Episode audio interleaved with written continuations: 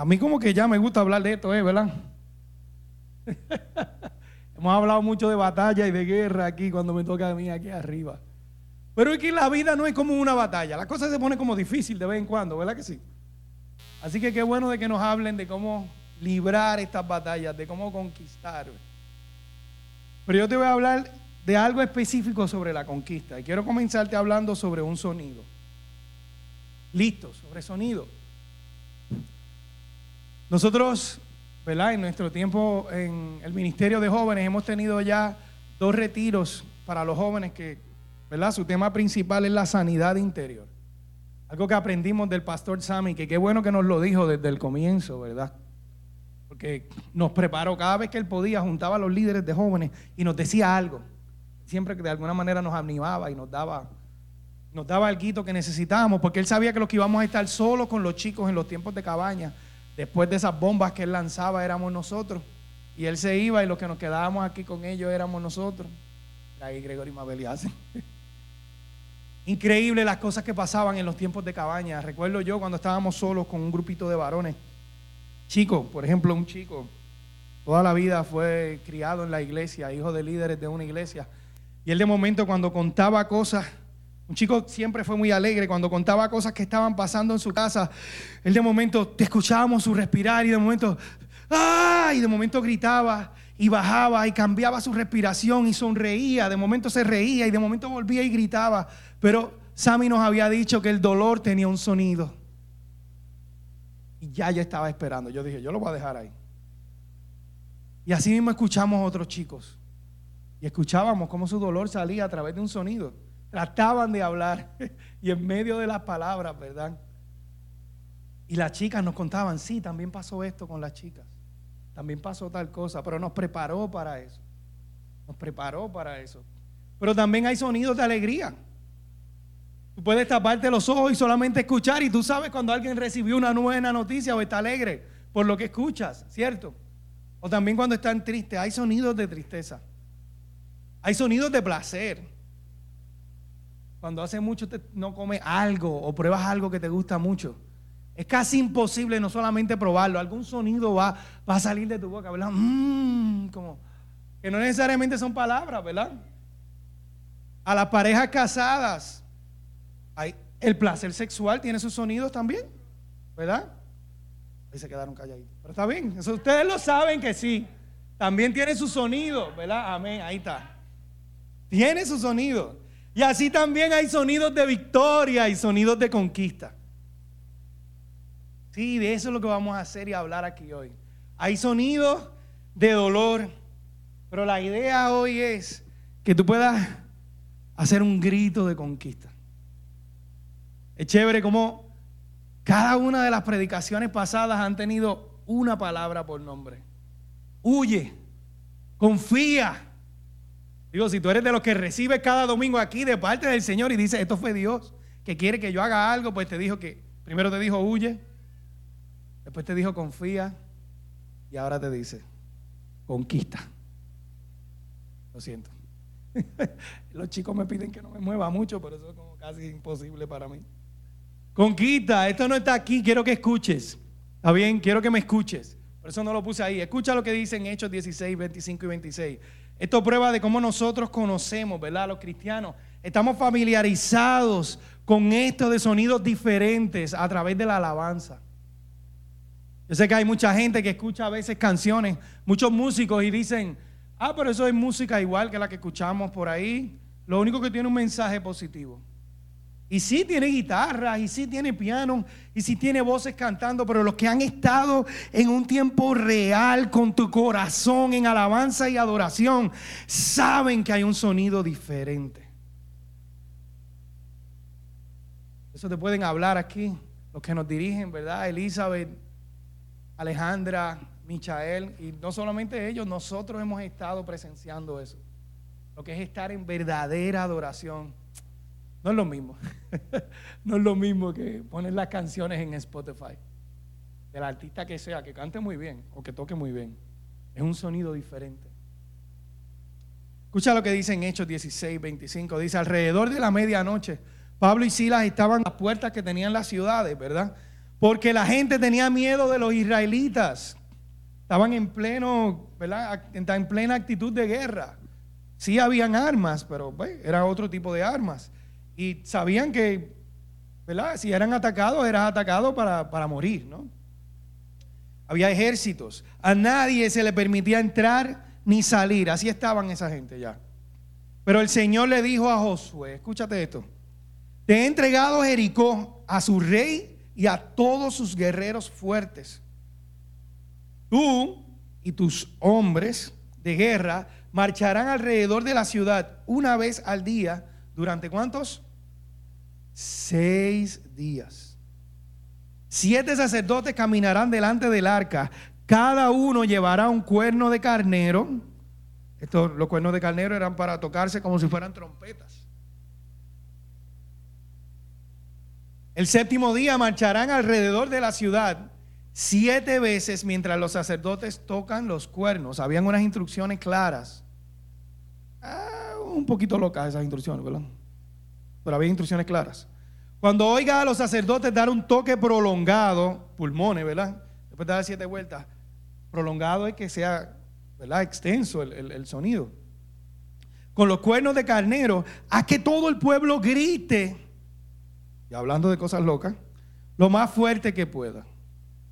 Entonces los muros de la ciudad se derrumbarán y el pueblo irá directo a atacar la ciudad. ¿Qué está pasando? Vamos a detenernos un poquito. Eh, aquí, aquí está la orden. Esto fue lo que Dios le dice a Josué. Listo, escucha esto. Mira esto. Quiero, no es lo mismo si tú no te pones en el lugar de ellos, ¿verdad? Alguien te está diciendo, alguien te está diciendo, te estoy dando algo, pero es algo que tú no ves. ¿Cómo tú te sientes cuando te dicen, te estoy dando algo, pero tú no lo ves? ¿Verdad? Es un poco extraño, ¿no? ¿Cómo, cómo se puede ir sintiendo Josué? Le está diciendo que le va a dar algo, pero también le está dando instrucciones.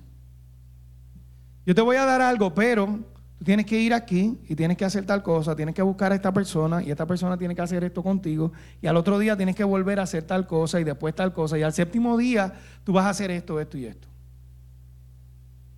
Ustedes entienden lo que está pasando aquí. Tienes que ponerte tú en el lugar de ellos. ¿Sí?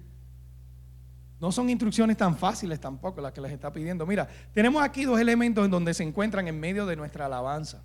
Hay música, hay sonidos como de trompetas, ¿verdad?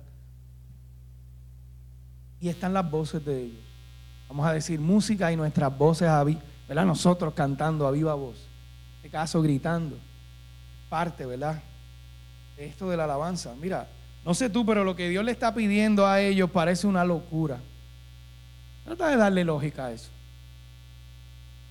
¿Cuál sería tu rol cuando te digan algo como esto?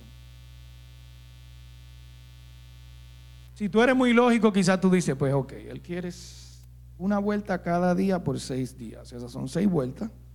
Y al séptimo día, siete vueltas. ¿Cuántas vueltas son? que mi gente no se canse tanto, pero no duremos siete días, pues vamos a dar seis vueltas un día y damos siete en el otro. Esta gente toca los cuernos y gritamos y en dos días, listo. Como que era, ya dijo que la ciudad iba a ser mía. Hay alguien aquí que quizás pensaría de esa forma. Que quizás diría, yo, pero si se puede hacer sin coger toda esa lucha.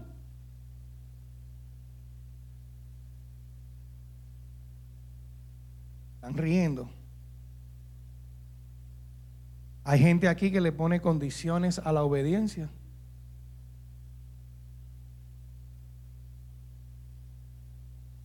Aquí no le estoy hablando a los inconversos de la sala. Eso es algo que lo estamos haciendo los cristianos. Estamos poniendo condiciones a la obediencia. Los muros los estamos poniendo nosotros. Quizás ahora tengo algo en una pierna o tengo X condición o enfermedad y puse un muro gigantesco para adorar a Dios por eso. Quizás hay una herida que tengo por una ofensa que no he arreglado y puse un muro gigantesco para adorar a Dios por eso.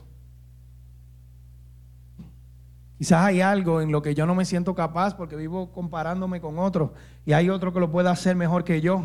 Y por eso Algo interesante, te podría contar muchísimas cosas, ¿verdad? En cuanto al ministerio de jóvenes también, a través de muchos años antes de ser pastor de jóvenes, también un Josué que hará un ejército de jóvenes. Algo interesantísimo de cómo Dios se movió muchísimos años antes, bueno, no sé si muchísimos, pero años antes de que yo llegara a este país, a mi esposa, siendo soltera, ella recibe una palabra del Señor. Y en esa palabra le dicen, tú te casarás con un Josué. Cuando ella era soltera, ya llevaba como un diario. El diario ahora, ¿verdad? Lo tenemos nosotros. Y ella escribió esa palabra en ese diario. Así mismo lo dice. Una cosa loquísima, ¿verdad? Años después yo llego y recibo varias palabras. serás como, tú serás un Josué, tú harás esto como Josué. ¿verdad? Así que conozco un poquito de Josué, porque me dije, déjame averiguar, porque, ¿verdad? Pues mira, tenemos cosas importantes sobre Josué. Primero, él fue sucesor de Moisés. Sí, él fue el que le siguió. Algo, ¿verdad? Que él es un gran ejemplo. Josué conoce el significado y entiende de lo que es la cobertura. Josué sabía que Moisés seguía a Dios. Él entiende esto que dice el Nuevo Testamento, de imítenme a mí, porque yo imito a Cristo, ¿verdad? José sabía, Josué, perdón, sabía que Moisés seguía a Dios. Y por eso él seguía a Moisés. Posiblemente él, él no le salió con la ñoñería de, pero Dios me lo tiene que decir a mí.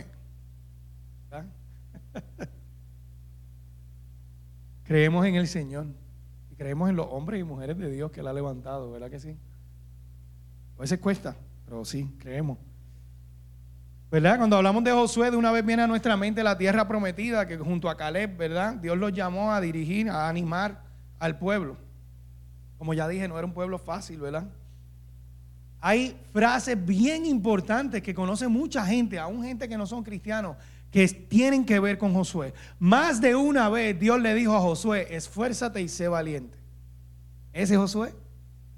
Algunas traducciones dice, anímate. Es Josué el que dijo, mi casa y yo iremos a Jehová. Un hombre como de fe, de determinación, ¿verdad? Interesante. Mira lo que dice en número 1128. Vamos a sacar algunos detallitos de Josué que están en la Biblia también. Dice, entonces Josué, hijo de Nun, primer detalle, ¿sí? Muy normal, aquí a República Dominicana o, a diferentes países latinos del que usted nos está mirando.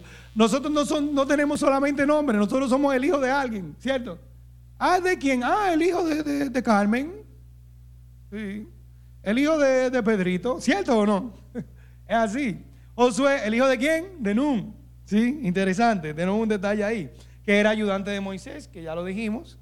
Desde su juventud.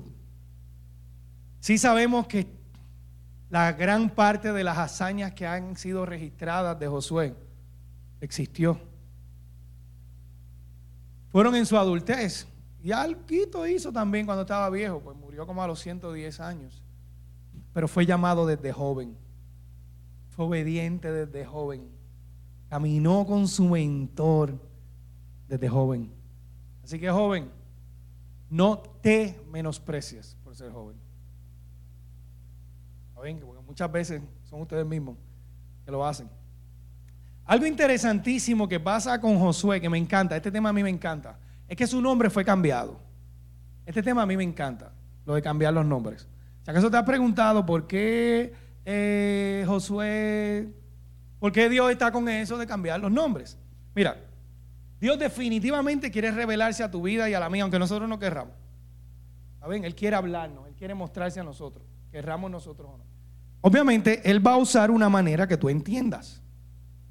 ¿Sí? Entonces, durante los años, Él va a buscar hablarte tu mismo idioma. Hay personas que mejor dibujan, pues a través de dibujos Él lo hará. Hay personas que tienen ciertas condiciones, Él se encarga de revelarse a las vidas de ellos. A los bebés, yo siempre preguntaba cuando nació mi primera niña, yo, ¿y cómo será que Dios se relaciona con ella? Él tendrá su forma, pero Él se relaciona con ella. Lo hace, Dios es chulísimo. Entonces, Él va a buscar la manera. ¿Y cómo lo va a hacer? También se va a meter en nuestras cosas culturales. Obviamente Él no va a pecar porque nuestra cultura peque. Pero hay cosas que sí, que si tú lo entiendes de esa manera, Él lo va a hacer. De hecho, Le ha hablado a hombres a través de la comida, o sea, por la comida. Sabemos que por la comida cualquiera, ¿verdad? También él ha usado esos métodos, ¿sí? ¿Sí? En fin, pero ¿qué pasa? La cultura, para la cultura hebrea los nombres tienen una importancia bien grande, tiene que ver con tu identidad, tiene que ver con tu personalidad. Y en muchas otras culturas, el nombre tenía que ver con, con a quién le servían o con el Dios, ¿verdad?, al que le servían.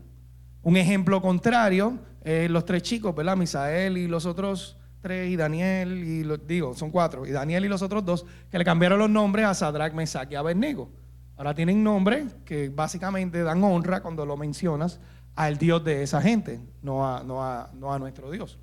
¿Verdad? Un ejemplo. Y así mismo cambiamos, ¿verdad? Recientemente estábamos estudiando el libro de Mateo, a mis estudiantes allá en, que yo les doy la clase de Biblia, mira, el rey está por ahí. Estuvimos estudiando sobre Mateo y Mateo también le cambió el nombre. Mateo no se llamaba así antes. ¿Alguien sabe cómo se llamaba Mateo antes? Mira, rey mismo, ¿cómo se llamaba? Mateo se llamaba Leví. Bien, ah, sacó A en el examen. Mateo se llamaba Leví. Y después que decide servirle al Señor, él cambia su nombre a Mateo, que es de hecho el significado. ¿Te acuerdas del significado? Significa don de Dios. Mateo significa don de Dios o regalo de Dios. Pues así mismo hizo con Josué. El primer hombre que aparece en la Biblia que se le cambió el nombre fue Abraham. ¿verdad? Abraham, Abraham, pero muchísimo. A Salomón, ese no era su nombre original. A Esther, hubo muchísimo, ¿verdad? A Pablo. Pero ¿cuál era el nombre de Josué? ¿Alguno de ustedes saben? Vamos a verlo. Entonces Josué, hijo de Nun, ah, no, ese no es. Vamos al otro. Estos son los nombres de los hombres que Moisés envió a explorar la tierra. A Oseas, hijo de Nun, Moisés le dio el nombre de Josué. Y qué bueno que se lo cambió, ¿verdad? Digo, no hay ningún Oseas aquí, ¿verdad? Pero Josué como más lindo, ¿verdad? Pregúntele a Josué que está por ahí. Josué, Josué es más bonito. ¿Y qué significa Josué? Mira, ahí está. El Señor es salvación. Josué significa el Señor es salvación. En fin, todo esto para decirte, ¿verdad? para que conozcas un poquito de quién era ese muchacho que estaba allí, ¿está bien? Dios no eligió a Josué por lindo. Josué, desde que fue llamado, en medio de sus tribulaciones, en medio de que quería hacer otras cosas, decidió obedecer al Señor. Y de joven tomó ciertas responsabilidades. Y bueno, ahí está. Fue elegido, ¿verdad? Pero vamos a seguir con la historia. Vamos a acabar con esto. ¿sí? Ahora vamos a volarnos al, al versículo 10. como parte de las instrucciones, Josué le dice al pueblo, no griten, ni siquiera hablen que no salga ni una sola palabra de ninguno de ustedes hasta que yo les diga que griten. Entonces van a gritar. Aquí Josué les estaba ministrando paciencia, ¿verdad? Si no tengo que hacer, ¿verdad? Quizás algunos de ellos pensaban, y hay que hacer toda esta vaina. No, no, no, él, no, no, no, mira, todavía no griten, van a hacer tal cosa. Vamos a hacerlo de esta manera. Mira, aquí estaba pasando algo difícil. Dios les había prometido algo, pero había un gran muro que no permitía verlo. ¿Alguien sabe lo que es eso? Tú sabes que hay algo que debes hacer, tú sabes que hay algo que tú tienes que conquistar, tú sabes que hay algo que te dijeron que va a ser tuyo. Pero quizás lo ves muy caro. El dinero es un muro gigantesco para mucha gente. No tiene por qué serlo. Yo creo que Dios es más poderoso que el dinero. ¿Saben de qué yo les estoy hablando? ¿Cómo te sientes cuando te dicen, sí, tú vas a tener tal cosa, pero no lo ves? Vamos a continuar con la historia. Así que ese día llevaron el arca del Señor alrededor de la ciudad solo una vez. Y luego todos regresaron para pasar la noche en el campamento. Hicieron lo mismo durante seis días. Entonces obedecieron, ¿verdad? Obedecieron. No le buscaron el equivalente lógico. Son 13 vueltas, vamos a darla ya. No, no son 13 vueltas. Es una vuelta por día durante seis días y al séptimo día siete vueltas más. No son 13 vueltas.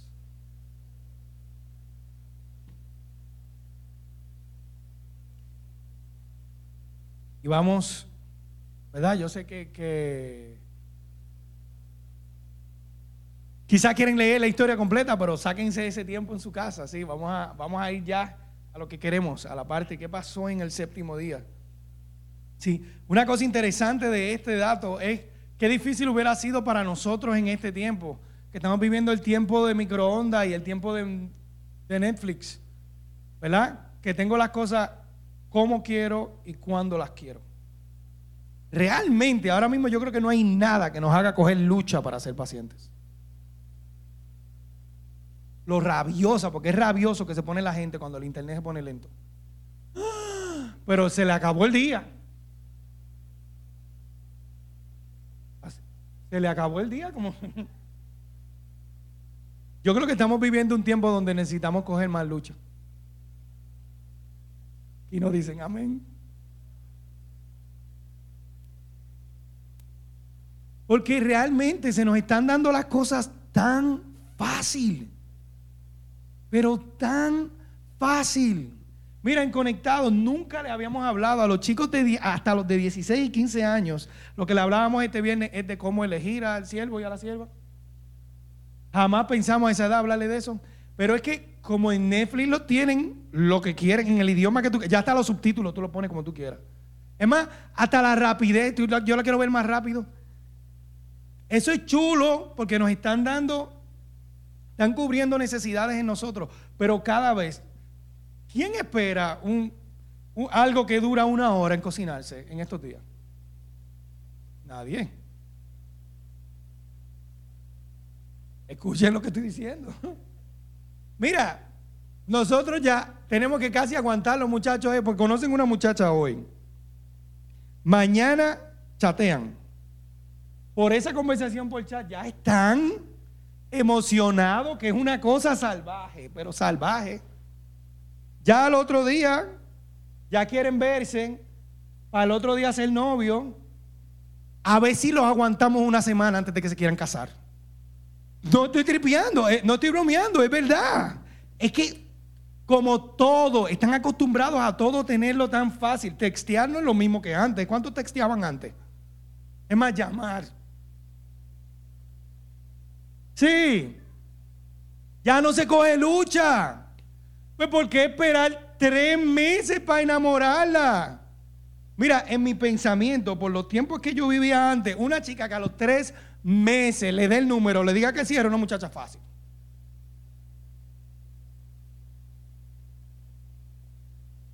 Ahora, a los tres meses, él se saltó hace rato. Hace rato se saltó a los tres meses. Ese es los tiempos que estamos viviendo ahora. No estoy, diciendo que lo estoy aprobando. No es lo que estoy diciendo. Estoy diciendo que tenemos que cuidar nuestros corazones porque nos está gustando que se nos están dando las cosas fácil. Y no estamos cogiendo lucha. Una vez lo prediqué. Yo lo prediqué hace, cuando estábamos en pandemia. ¿Sabes cuál es el problema grande, grande, todavía peor con esto? Que vamos a exigirle a Dios que nos dé lo que pedimos también así de fácil. Y Dios lo va a hacer a su tiempo. Dios no es Netflix. Dios no es mensajería instantánea. Dios no es microondas. Pero como estamos tan acostumbrados a la vida así de fácil, te estoy hablando, somos nosotros, es de nosotros que estoy hablando. Nosotros vamos a coger un pique con Dios, así de grande que al final lo que le pedí lo voy a terminar haciendo yo. Y voy a empezar a manipular y a mentir, si no es que ya lo hemos hecho. Es algo que tenemos que, esa, eso es una condición de nuestros corazones ahora mismo. Esta cosa buena, mira, y eso yo no lo dije en el otro culto, que para alguien de aquí era. Esta cosa buena también nos está trayendo esta otra cosa. Y tenemos que cuidarnos de eso. Tenemos que cuidarnos de eso. Así que si esta semana todos los días tu internet se pone lento, dele gloria a Dios. Dele gloria a Dios. Vamos a orar porque los internet se pongan terribles esta semana. ¿Se atreven? ¿Se atreven? ¿Ah? Dios lo va a hacer. Dios lo va a hacer. Dios es más poderoso que el internet. Bien, el séptimo día ya, vamos a con esto, vamos a acabar esto. Dios es buenísimo.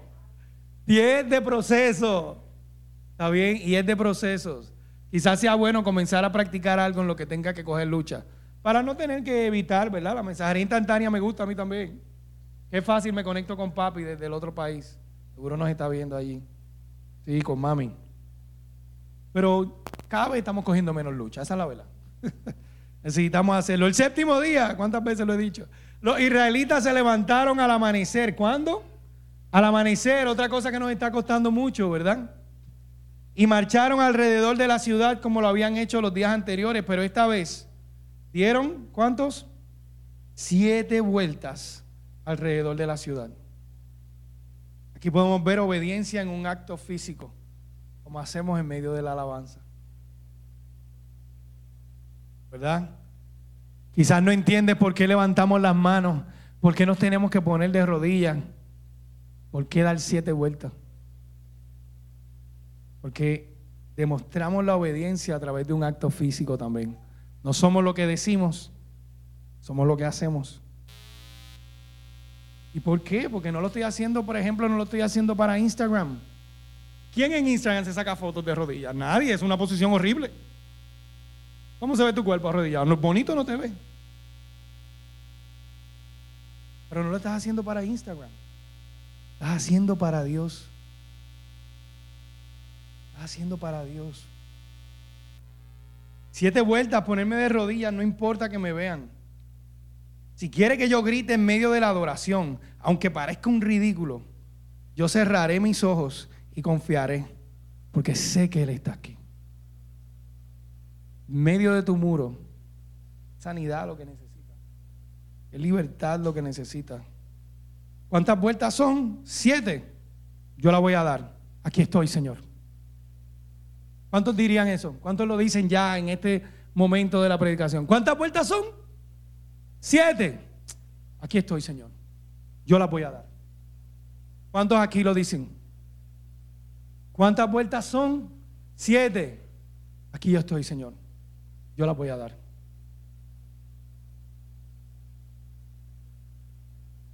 Sí, había una batalla que ellos tienen que librar. Pero esta es la forma en que nosotros peleamos nuestras batallas. No es de la forma fácil.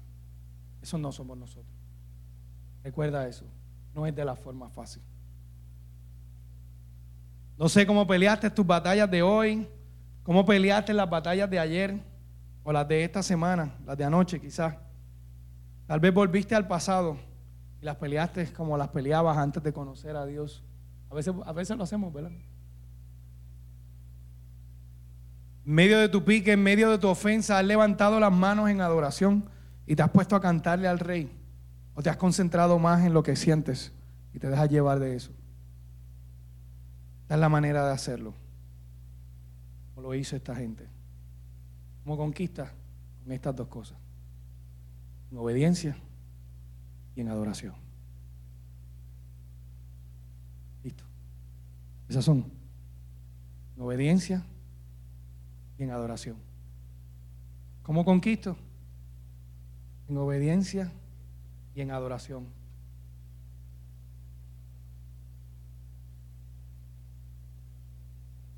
Cuando les ordena más adelante, les dice que griten. Me imagino que lo hizo como en las películas.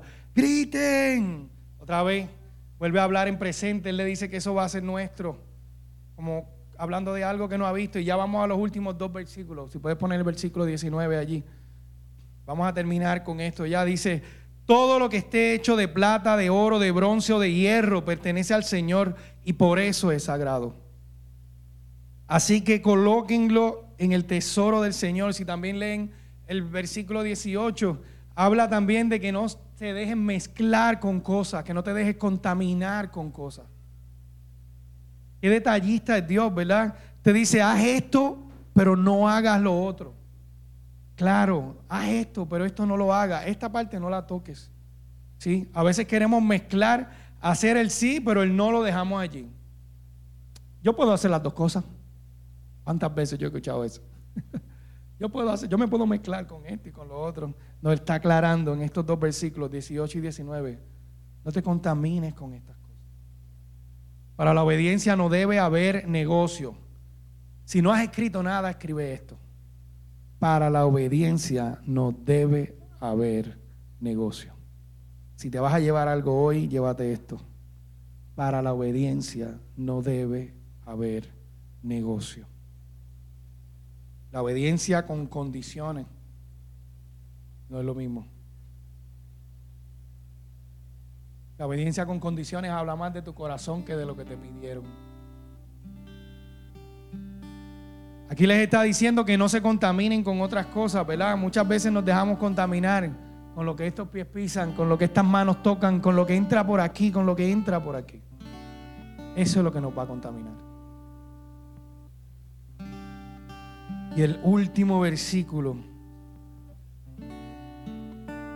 Aquí. Bueno, vamos a leerlo.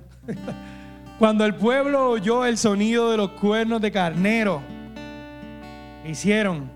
Gritó con todas sus fuerzas. Pero era mucho. De repente los muros de Jericó se derrumbaron y los israelitas fueron directo al ataque de la ciudad y la tomaron. Mira, si tú eres un hombre o una mujer de fe, delante de la gente tú le vas a dar esa fe también. El pueblo de Israel, a los que han leído, a los que han leído la Biblia, saben que el pueblo de Israel no era gente fácil.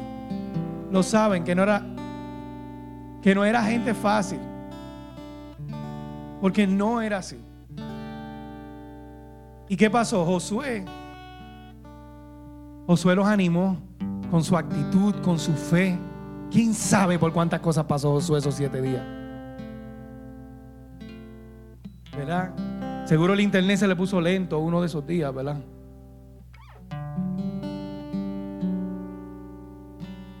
Aquí podemos ver dos cosas que están clarísimas. La primera, el poder de Dios. Dios derribó esos muros. Listo con un grito. ¿Cómo gente con un grito va a derribar un Fue Dios. El poder de Dios que existe hoy y que quiere y va a derribar tu muro. Pero hay otra cosa también aquí. Hay otro elemento bien importante. Aquí no solamente está el poder de Dios, escucha. Aquí también hay un pueblo que tuvo un corazón de obediencia y un corazón de adoración y lo pusieron en práctica. yo soy obediente, sí, yo adoro y levanto. No, no, no. Tú no eres lo que dices, tú eres lo que haces. Recuerda siempre eso. Pensé hacer tal cosa, pero al final, ¿qué hice? Eso es lo que habla de ti. Este es el corazón que Dios está pidiendo de ti. Un corazón que obedece. Sin condiciones. Cuidado con los pensamientos humanistas y un corazón que alaba y adora, sin miedo. Si hay que arrodillarse, nos arrodillamos, ¿verdad? Si hay que levantar las manos, las levantamos. Si hay que gritar, gritamos. Y si hay que bailar, bailamos también. ¿Para quién? ¿Ya? Aunque llegue la vergüenza que va a llegar. ¿La conocen? Ese es el corazón que Dios te está pidiendo hoy. ¿Pero sabes qué? Estás mirando el muro. O te estás mirando a ti mismo. ¿Cuál es tu muro? ¿Cuál es tu muro? Quizás alguna dolencia física, alguna condición que te enteraste que tenía, que te hace sentir que ya no puedes con esto. ¿Cuál es tu muro? Quizás el miedo. Yo he conocido el miedo. ¿Cuál es tu muro? Quizás te has fijado en el pasado. Es que de la familia que yo vengo. Es que del lugar que yo vengo. Es que ya fallé una vez. Es que por esto que me hicieron. Quizás tú sientes algo feo por alguien. Hay algo que todavía no has resuelto. Tienes alguna ofensa que todavía no has arreglado. Tienes alguna relación que digamos está herida. Ese es tu muro. O sea, ya has escuchado, tienes que perdonarlo, tienes que perdonarla. Lo escuchaste otra vez hoy. O que quizás no te sientes adecuado para esto. Ese, ese a mí me ha visitado muchas veces. Muchas veces. Tú no eres apto para esto. Tú no eres apto para esto. ¿Cuál es tu muro? Dios te ha llamado hoy a hacer dos cosas. A obedecer y para eso están las instrucciones. Y tú lo haces a tu manera, obedeces. Y alabar y adorar. Ahora viene una canción con un sonido diferente. Que todos los que saben que hay un muro de frente y Dios te acaba de hablar hoy se van a poner de pie. Pónganse de pie.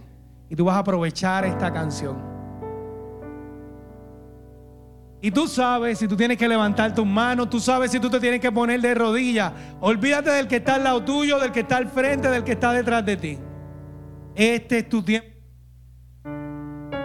Esta es tu oportunidad de demostrar ese corazón que Dios te está pidiendo para derribar ese muro.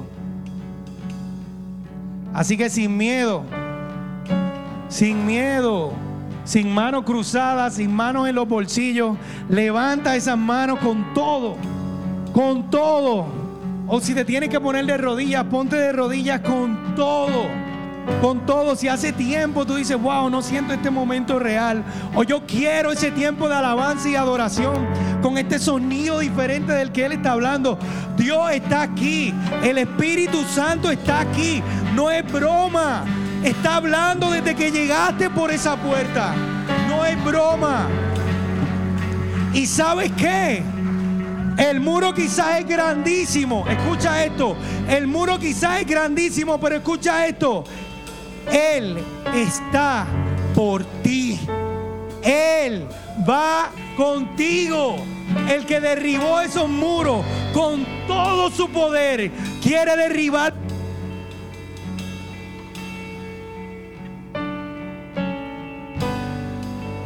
Muros rodeando estoy. Pensé que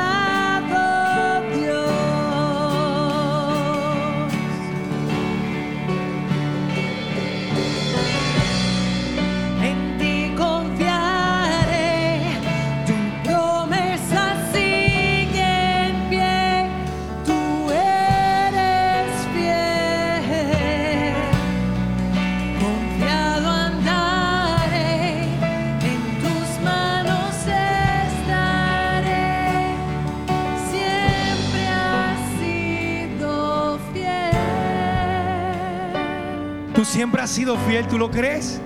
¿Tú lo crees? Cierra los ojos allí donde estás. Cierra los ojos y mira ese muro una última vez. Ponle nombre a ese muro. Ese muro es esta enfermedad. Ese muro es esto por lo que yo estoy pasando. Ese muro es esta persona que me cuesta perdonar. No sé cuál es ese muro. Pero ahí detrás hay una ciudad que Dios ya te dijo que va a ser tuya, que es tuya. La, la vas a conquistar. La vas a conquistar, confía en Él. Ahora ve su poder ahí con tus ojos cerrados. Dile, Señor. Díselo, Señor. Yo confío en ti, díselo. Yo confío en ti. A ti te amamos, Señor.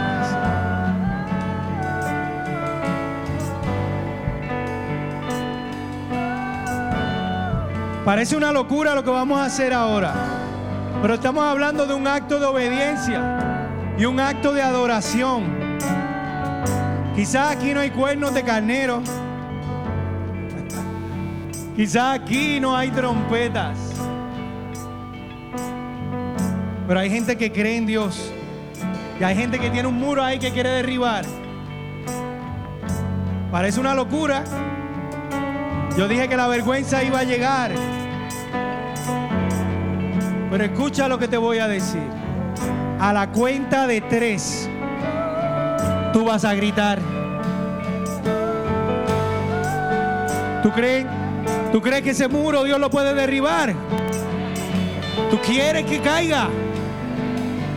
Cierra tus ojos allí. ¿Estás listo? ¿Estás listo? Pueblo de Dios, ¿estás listo? A la cuenta de tres, grita. Uno, dos,